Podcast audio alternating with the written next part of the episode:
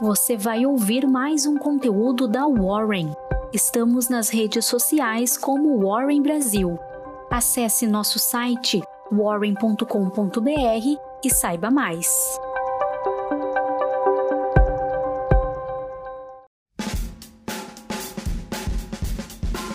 Olá, bom dia, tudo bem? Me chamo Lucas Xavier e essa é a sua Warren Call de quarta-feira, dia 8 de dezembro de 2021.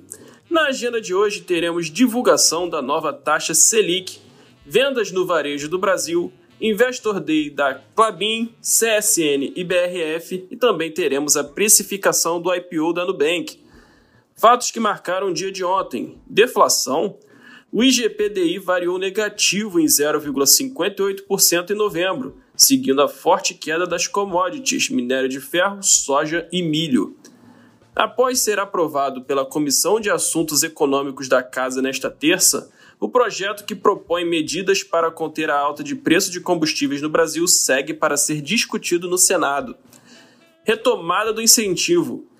Na noite da segunda-feira, o Banco do Povo da China anunciou que reduzirá, a partir de 15 de dezembro, a taxa de exigência de reserva em 50 pontos base, com o objetivo de liberar cerca de 188 bilhões de dólares. Bolsa Brasileira. Quatro dias consecutivos é recorde? Endossado pela forte alta nas bolsas mundiais, o Ibovespa ganha fôlego para encerrar acima de 107 mil pontos, com uma alta de 0,6%.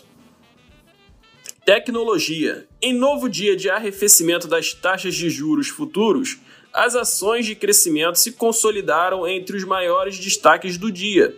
As ações da Melius, de longe, roubaram os holofotes do pregão. Logo depois vieram os papéis da fintech Inter, também impulsionado pelo anúncio de parceria com Teva e EQI para lançar três ETFs. Varejo. Com os ânimos do mercado mais calmos em relação ao Omicron, papéis ligados à reabertura saltaram nessa terça. Aproveitando a pechincha deixada, Papéis da Magazine Luiza, Via e Pets entraram na sacola de compra dos investidores.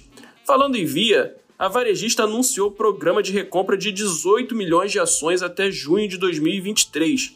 A quantidade é equivalente a 1,12% de ações em circulação. Energia. Em relatório operacional de novembro, a PetroRio informou a produção de mais de 31 mil barris de óleo equivalente por dia o que representa uma queda de 0,8% em relação a outubro. A Petro Recôncavo concluiu a aquisição de nove campos terrestres da Petrobras na Bahia.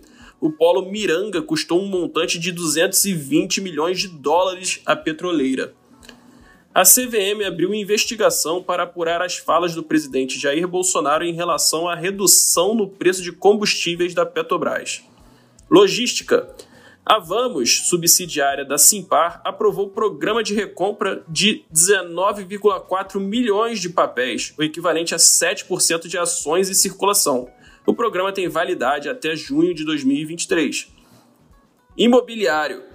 As ações de construtoras e administradoras de shopping foram destaques negativos do dia, com os investidores avaliando inflação e alta e queda na renda real do consumidor. O índice imobiliário Imob teve a maior queda entre os segmentos. Exetec e Multiplan lideraram as perdas do dia. Bolsas americanas. Forte compra em Wall Street.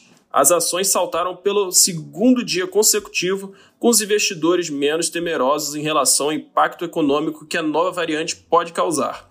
O grande destaque foi para o Nasdaq, que voou 3% em clima de recuperação.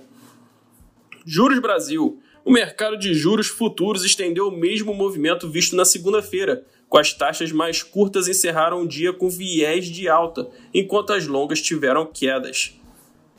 Cripto. Nessa terça-feira, o governo de Joe Biden publicou um guia com políticas públicas de combate à corrupção, com previsões específicas para o mercado de criptomoedas, abordando formas de supervisão por parte da justiça. Em recuperação, o Bitcoin era negociado em alta até às 6 horas de ontem, cotado em cerca de 286 mil reais. Dólar. O dólar encerrou o dia em queda de 1,3%, negociado a R$ 5,61, acompanhando a melhora do apetite ao risco no mercado internacional. Essa foi sua Warren Call. Meu muito obrigado e até a próxima.